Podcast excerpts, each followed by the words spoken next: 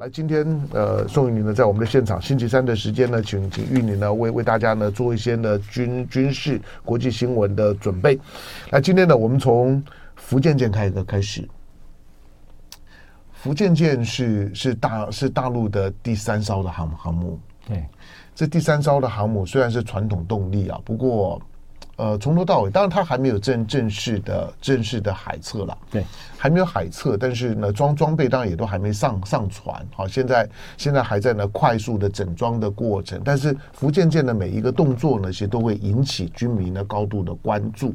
那我相信了，美国也在高度关注，因为第一个福建舰的舰体还蛮大的，对，第二个呢，它又是传统动力，传统动力啊，那。要推动这么大的船，他想说，那这个这个动力科动力和科技就很惊人了。再来就是它还电磁弹射，哎。传统动力电呢，这个跟一般的、一般的对于航母的那个，就是说呢，科技的理的理解就就有落差了。一般认为就是说，电磁弹射要有瞬间很强的，就是说呢，电电电电力，要不然呢，你那个你那个弹弹射不稳定啊，而且没有没有这么大的推推力，尤其这么大的航母，经常会有会有的会有比较重的飞机啊，不是这不只是战斗机啊，尤尤其如果是重型的战斗机，或者是像像像是这种的。这种的预警机，它都有可能从那航母上起起飞啊，那个那个重量呢非常非常重，所以一般的传统的电电力不太可能啊。可是它它它就是这样啊。好，因此呢，这艘这艘的航母呢引起的关注远超过前，因为山东舰呢基本上是还是照着辽宁舰的规规格去打造的。好，那现在当然比较有完整战力的是山东舰的航母战斗群。那它它的这个动向的选择呢，值得关注。那辽辽辽宁舰呢，之前呢在整修好一阵子呢，没看到了。那现在呢，关注的呢是是这艘呢目前还没有集战力的福建舰。可是福建舰最近看到新闻，就是它不见了，为什么？呃，其实应该还是在它还是在这个造船厂这边了，嗯、因为我们它还没有下还没有实际海测嘛。对，对，其实没有。我觉得呃，其实福建舰来讲的话，真正不只是说哈，不只是说电磁弹射这部分，而是说它的在中国大陆来讲，它是第一艘我们讲的传统起飞方式的航舰。那对于呃美国海军来讲，当然它就是，哎，其实我觉得还蛮好蛮好玩，是说我们发现福建舰它是福字开头，然后。美国海军的第一艘的电子弹射福特福特号也是福特开头，我不晓得是不是这个中国大陆故意取了一个谐音，取它的舰名啊？你想太多了。对 对对，刚好我突然想，对对对对对，这蛮没有意思。对，那那那我觉得说，其实呃，对于呃美国来讲，他要关注，其实不是说呃这艘船它的这个第三艘或者怎么样，而是说第一个，它是第一艘解放军海军，它是传统起降的。那传统起降代表什么意思？代表说前面我们看到，不管山东舰或者是辽宁舰的话，那它都是滑跳甲板。嗯，那滑跳甲板代表什么？你舰上的舰载战机，它的挂载不能挂太重，对，要不然它没办法起飞。那第二来讲，它的舰体其实没有那么大，嗯，所以你上面搭我们看到都十几架战机而已，就没有不像我们看印象中的美国海军那航舰都是七八七八架，对，七八架各种飞机都有。那从这个福建号开始的话，你会看到它的舰载机数量会增加了。嗯，那第二来讲，我的飞机因为是传统起降了，我可以挂载全武装。嗯，那这个对于美国海军来讲，就不是单纯说它只有它呃解放军是有海有航电，然后有舰载机，而是说它已经有，即便它上面搭载的飞机数量没有像美国的航电这么多，但是事实上来讲，它代表说我的这种海上作战的航空的战力跟标准的航舰的运作方式是一样了，嗯，所以这个才是呃，我觉得美国海军一直在关注。那第二呢，当然就是大家一直提这个电子弹射了。那因为美国海军也才第一艘福特号是可以有这样的系统，嗯，结果呃，你们解放军海军已经也有也要做这样的东西，所以当然我觉得呃，美国海军他会去关注说，呃，你究竟做的跟我们一不一样，能不能达到你的呃。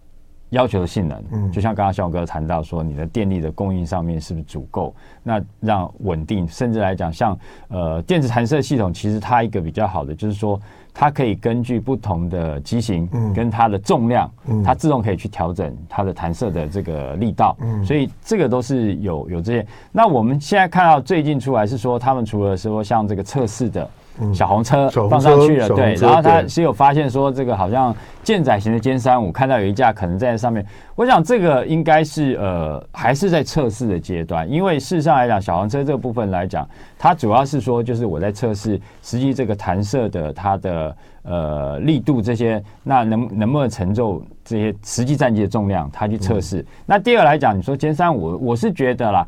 呃，大家想说，其实我觉得还早。老实说还早，因为这一架飞机也很有可能是模型。嗯，那它的目的是在于哪里？因为你航舰上面未来要部署的舰艇，事实上来讲，你要去不只是说弹射起飞的部分，你包括起飞，包括降落，你在甲板上你怎么样？呃，这个滑行到哪个位置？到你的弹射位置，然后你的升降梯，那升降机你怎么进到你的机库里面？这些动线，然后还有你说加油车怎么加？那我的弹药怎么在甲板上装挂？这些你是要一实际的跑一遍，看我的动线怎么安排。那我的飞机的大小会不会卡到？那进到机库里面怎么样停放？这些东西我需要实际要有一个飞机，我去测试。所以我觉得这个部分来讲，它大概基本上是一个模型啊，一比一的模型。那我去开始去去规划我航天上面的动线。那接下来等到小黄车这些所谓小黄车，它的测试等于它把弹射器系统测试完了之后，在后面慢慢才是才是开始说，我实际可能会去测这些战机。那而且还有一点就是说，这也是呃又创世界纪录，就是说，歼这种逆中战机，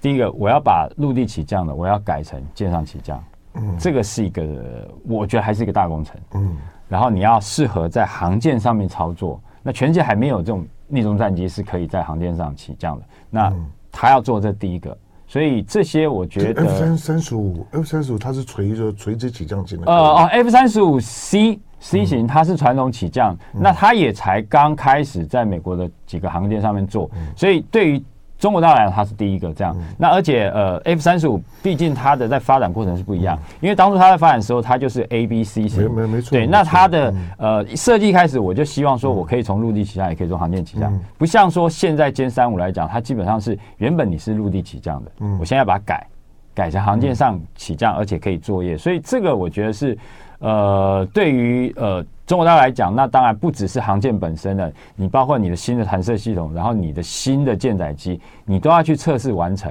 那这样子到了服役成军之后，福建呃号它才能够慢慢的形成它的战力。嗯，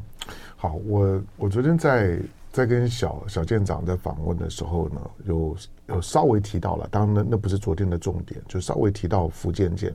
那大陆的媒媒体就网民们说福建舰不不见了，他他说呢其实是倒过来，是因为呢最近大陆方面呢在清理网络上面的这些呢军事论坛呐，这些呢这些博主，这跟台湾有点像，对，就是就是。就总总是觉得泄露机密，对，没错。好，那那因此呢，大家呢就被就被在网络上面呢被追，就要追杀的很厉害，就是呢到处都被封锁了，被被警告了，被被观战了。好，所以那就躲。那照照片不能够曝光怎么办呢？所以他们就曝曝光了没有福建舰的照照片，就是福建舰本来停在那儿，那那你不能曝光。但是福建舰走了，好，那就曝光。他说福建舰的走了，他、嗯、去哪里就又不能说了。但是大概知道他跑跑跑不远了，因为基本上不能不能移动了。对了，基本上面呢，他跑不远，他一定都还是他的所有的移动都还是靠拖船了，对，都还是拖的。所以你你知道说他其实还在那个港区的某个位置上面，只是不能曝光，他不是真的不见。当然有有一天呢，也也也许我我我在我在很很多年前呢有开玩笑讲过，我都我就说，我大家现在都在都在给这些航母在取名啊，什么什么舰，我我觉得希望将来有有一艘的航母叫做看不见，就是他他他他真的真的看不见。啊，就如果有这样一艘航母，那就那真的很厉害。好，哎，我问你那福福建舰，因为我看不太懂的，就是这小红车的测测试，小红车的这个测试新闻呢是有曝光的，对，好，那那个小红车的位位置啊等等的那个有曝光。那我们可以从小红车的测试看得出来，福建舰本身的电磁弹射的水平，以及那个测试是不是成功吗？呃，其实它实际上来讲，我们还是要看未来战机它部署之后。嗯、那现在小车我刚刚讲，就是它基本上是我我模拟那个战机的重量，对，嗯、然后我让弹射器我实际弹一遍。它主要是测那个弹射器的力量够不够？对对，对，就是说不同的重量我这样去调整。嗯、那这样我不能用真的飞机去测嘛，一测掉到海里面去麻烦，所以我一定用这个来测。一辆一辆一辆车大家还负担得起。对对对，那哎没有那个其实也没有那个是测试用的啦，对啊对对。嗯、那我不同的测其实重点是。一开始一定是说，我这个系统是可以正常运作。嗯，那再来下一步，我们再讲说，如果它可以像美国海军的这种设备是一样，是我可以调整的，那我再去调整不同的重量跟不同的速度，我去测测试基本完成之后，我我们刚刚讲的就是说，未来还是实际，我要把。将来配备的战机，我要放上去，嗯、我要实际做测试。嗯、因为你看，呃，美国海军事实上它的 F 三十五 C 是整个三个系列里面它最慢的，嗯、最慢去去实际形成战力的。嗯、那而且它也是慢慢的从呃原本的传统的蒸汽弹射器的这些航舰开始，嗯、然后后来到福特号也开始有，所以它也是要一步一步慢慢出来。所以这个东西，呃，我觉得对于美国海军啊，真正啊，我觉得是说，第一个。有传统起降这种模式的航舰，第二个有电磁弹射器，对于美国海军来讲都是呃，怎么这么快，嗯、这么短的时间，对，中国大陆就出现了。嗯，那至于说真正实际的战力，我觉得那个后面其实还要花一段时间，慢慢的，嗯、因为呃，毕竟我们看美国海军它的航舰战斗群，它其实已经是几十年。这样子一个运作下来的，它的整个作业的模式，它都很熟熟练的。但是现在对于解放军来讲，其实它就是一个挑战，因为我原本是用滑跳的方式，我现在改成传统方式。那包括这些飞机的作业，我将来怎么运作？而且，呃，原本的我们看到的都只有战机部分而已，跟直升机。那你未来开始有舰载的预警机上去了，那这些整个一个配套，你要慢慢磨练出来，你的飞行员熟练，嗯，然后你的舰长也熟练。我这些航空战机的起降作业，嗯，这些全部完成之后，其实才我们才能够真正谈说福建号它形成一个战力。对的，就是说，呃，因为航母的系统整合是非常非常复复杂的工程啊，基本上是一个海上移动的 small town 一个小小城市的概念，那个难度很高。那中国大陆呢，光是福建舰的动力系统呢，就是一步到位式的，那很特别。来进广告，回头聊。过去八年，你过得好吗？像日本，嗯，对日本真的郡主说呢，日本真的流年不利。好，Number One 说呢，赖皮同志赢定了，哈哈哈，千万不要这样想，来，嗯，来，嗯，可以下，嗯，来。南方小土豆，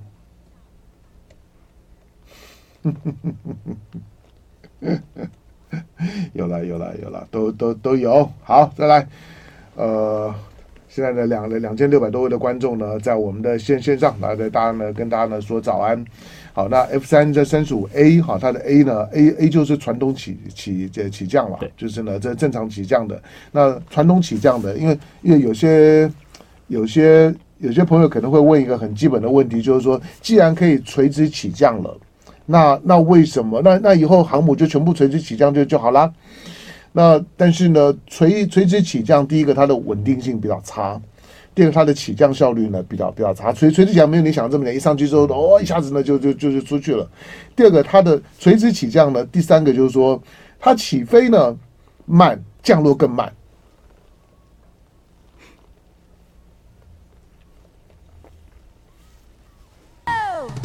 好，来欢迎回到飞碟联播网飞碟早餐，我是谭家龙。好，刚刚讲了垂垂直起降，像 F 三十五 B，它其实还还最终就是说，垂直起降的这些的这些的飞行器，它本身的载重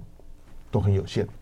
就相对于传统起降来来讲，它的挂弹啊，然后然后呢，以及以及你起重受限了之后呢，你的油箱、油油料、你的作战半半径啊都会受影响。所以呢，像这种的 B B 型的这种的垂直起降，它是不得已的，它一定也也会呢配属，尤其像是日本的这种的轻航母，它将来一定一定是用 F 三十五 B。但是呢，它的作战半径，如果你考量你本身的作战需求，那军事需求如果没有要很大的作战半径，很强的这种的这种的挂弹轰轰炸的能力，很大的油油箱，很快的就起降的效率，那那这种的垂直起降可能是可以考虑的。啊，或者说在比较小的航母上面要尽可能的多放飞机的话，那这种垂直起降是 OK。但是传统起降的，它有它的优优势，它战斗力呢还还是要强很多，起降效率还是要强很多。但是飞机上面呢就要比较大的空间了，这个呢差别。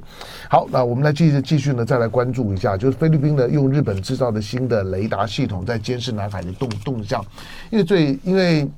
去年的这个时候，去年今日此门中啊，就是说中非关系正好的时候，去年的这个时间呢，小马可是呢正准备到中国大陆访访问，说去年的第一档的国是访问二零二三年，可是今年中非呢却在一个紧张的状态，所以呢国际情势呢瞬息万变，尤尤其呢如果强权国家在地缘政治当中呢要要捣乱的时候呢，那你真的不要太高估自己，像台湾的这么小的量量体，美国如果要在台湾内部伸手伸伸伸脚的。一定要把台湾的某些的气氛，除了带风向之外，把台湾搞搞搞烂，或者呢，去对台湾的内部的政治力量，那进行了某种嗯赏罚。它是办得到的，以目前台湾的体量。好，但是菲律宾的情况，菲律宾就更不要讲。台湾如果面面对美国，面面对这些呢强权国国家，台湾呢如果都没有太强的抵抗力，菲律宾更不要讲。菲律宾基本上面呢就是美国在亚洲最重要的附庸。好，但是呢，菲律宾现在呢在面对南海问题的时候，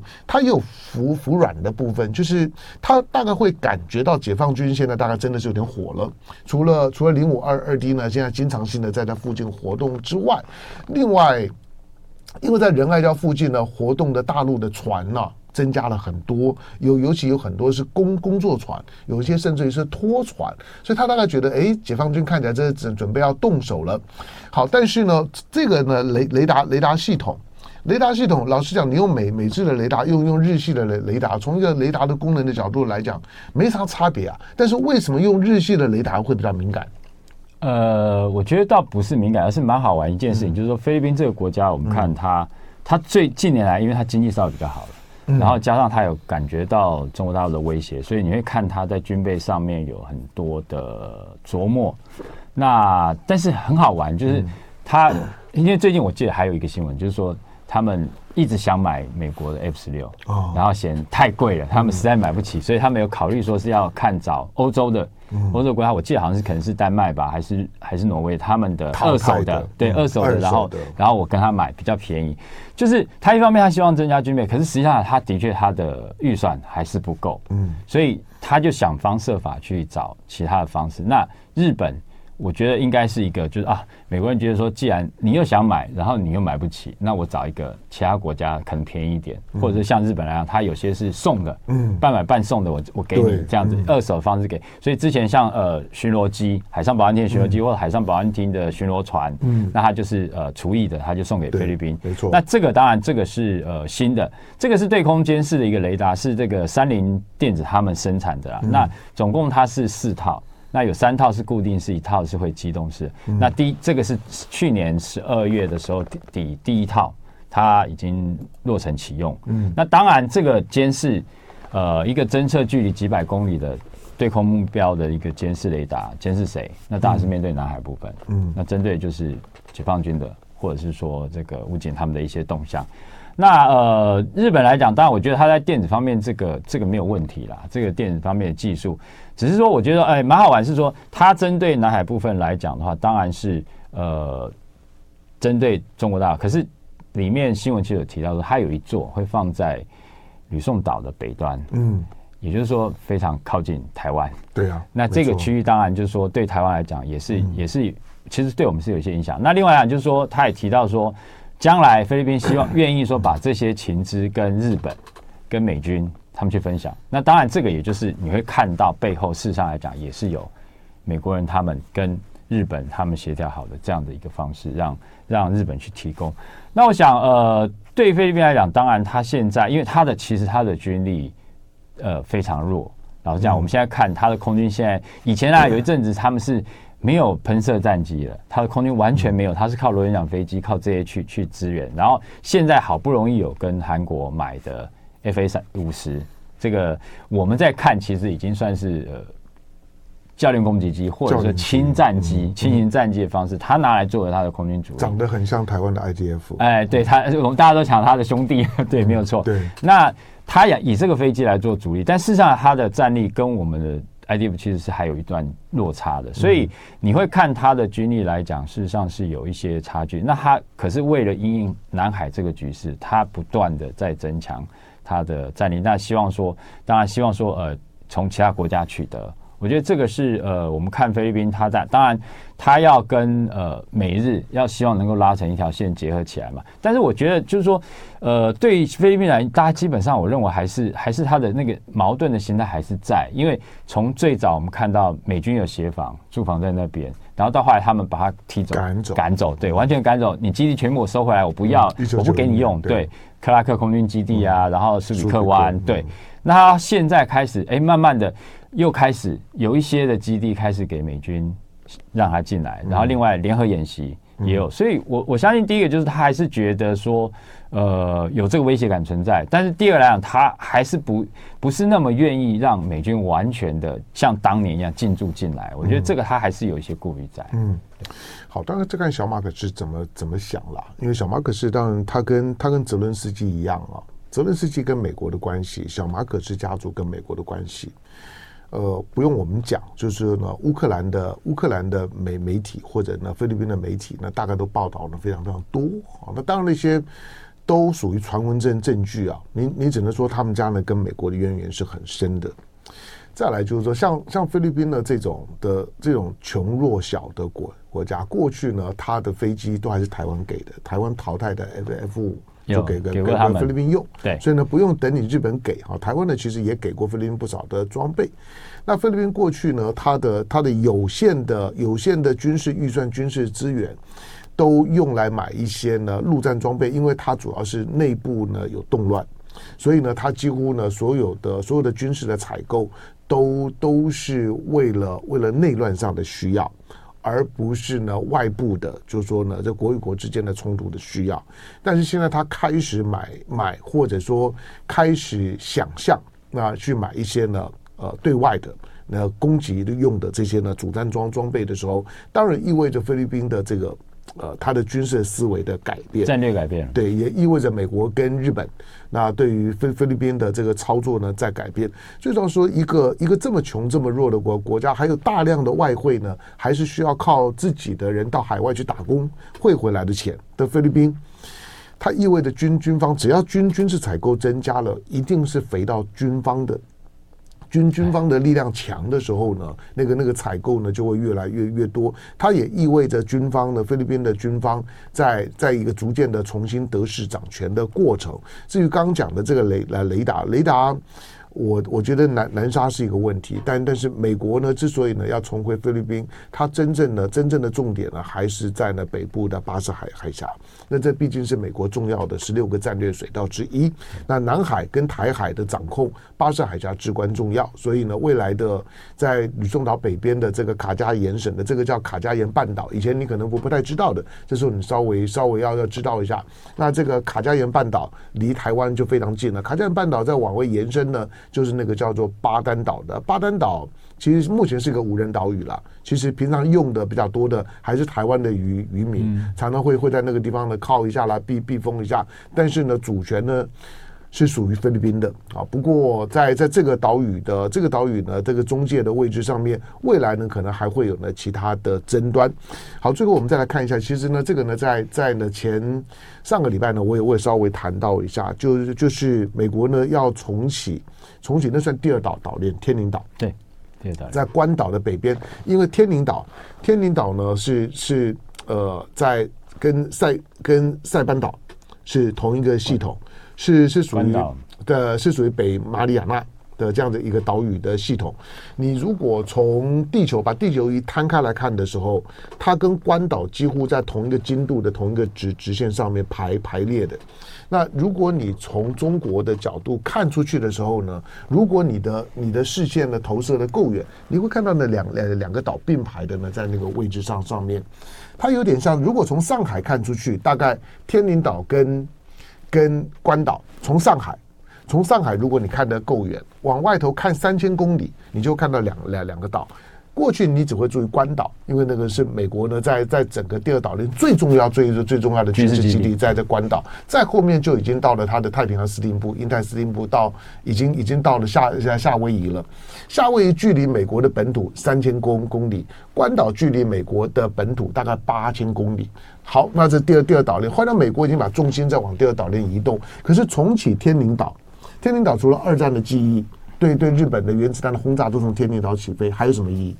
呃，其实这个刚刚向哥提到一个，就是说这基本上已经是第二线。嗯，我们看到，就是因为原本来讲，我们看美国在西太平洋地区的话，嗯、一个大概是最前线的，就是 Okinawa 冲绳这边，嗯、那还有一个嘉手纳空军基地。嗯、那再来，如果往中间走，就是关岛，关岛有一个 Anderson 空军基地。嗯呃，这我也去过那个基地哈。那他们那很大哦，对，那个还蛮大一个空军基地，是、嗯、基本上算是一个中继。嗯、那而且很有意思，就是说，其实我们看在当年那个时候，我去过关岛那时候啊，他们基本上的确就是一个中继站而已，嗯、主力还是放在呃冲绳这边。嗯、对，那他。但是等于说，我从本土过来的时候，不管海军的或者是呃空飞机部分，那都有这样。可是现在你看，它开始在强化这块部分。那我觉得它它当然第一个就是说，当然大家去从历史去看说，因为 B 二九轰炸机当年都是从这边起飞去去轰炸日本。那其实它的除了安德森空军基地之外，它呃天宁岛部分来讲的话，从天宁岛起飞了。那这边它有一个北机场，北机场事实上来讲哈，美军在这几年。呃，他们常常演习都在这边了，嗯，不是像大家讲的，就是说，呃，好像一直荒废在那边。那呃，不管说像 r i n p a c 之前的这个环太平洋演习，那或者说像呃，他们美日联合这种这 COP North 这个北方对抗演习，嗯、其实常常在这边做。那因为这个，我相信跟呃美军，他第一个就是说，他可能要考虑到说，嘉手纳离中国大陆太近，嗯，所以在如果说发生冲突的时候。他还基本上不太能保得住，嗯，那所以他必须拉一个比较远的地方。因为坦白讲第一岛链哦，连导弹都用又用不到。以现在解放军的远远程的精准打击的火火火火箭炮，那个成本又又低，准头呢又又够。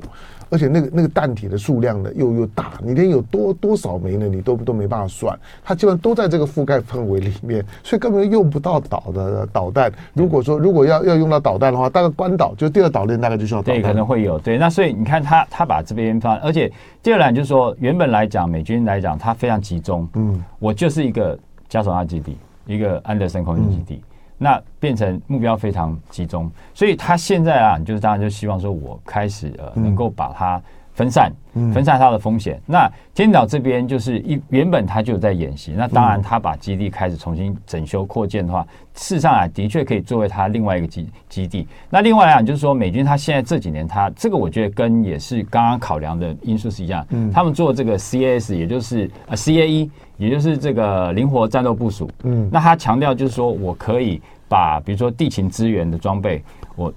拉到天宁岛上去，那我的飞机可能在这个太平洋区域作战，作战，